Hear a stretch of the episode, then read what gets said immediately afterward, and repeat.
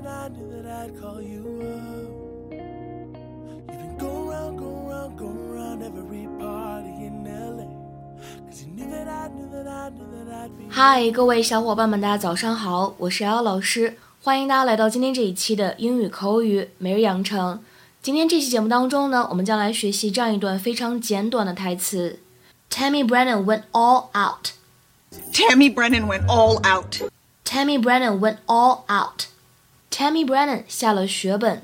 Tammy Brennan went all out。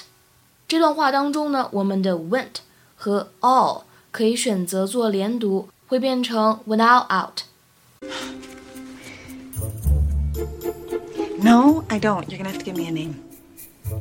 Mrs. Scavo. Here's the thing acting like parents won't assign blame is like pretending they don't keep score at Pee Wee League games. It's human nature. If you don't give the mob someone to blame, they'll pick a scapegoat. I can't let my boys be the scapegoat. Please don't put me in this position. I'm begging you.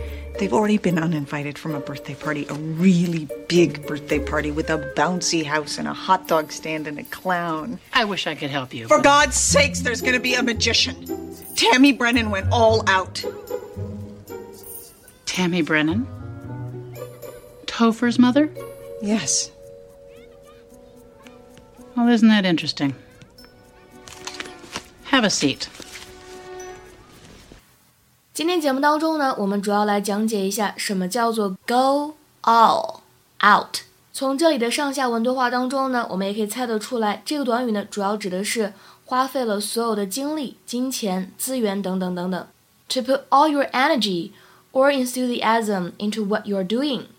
比如说，来看一下这样几个例子。第一个, you'll be going against a state champion in the next match, so you'll have to go all out if you want to beat her.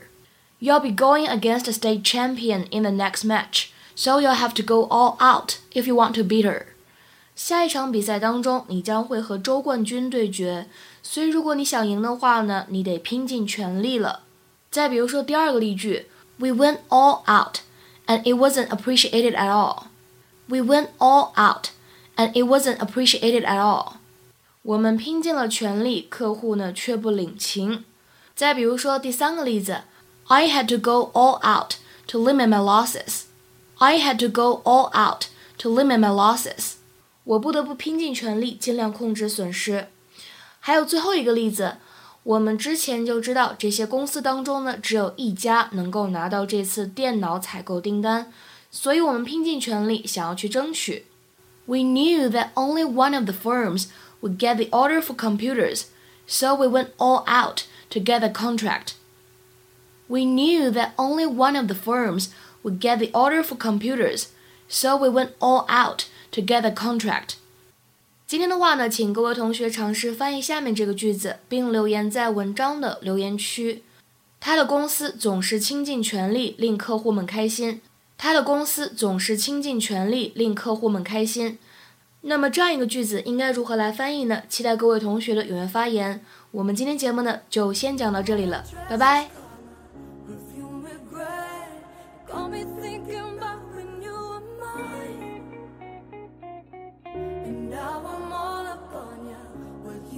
but you're not coming home with me tonight.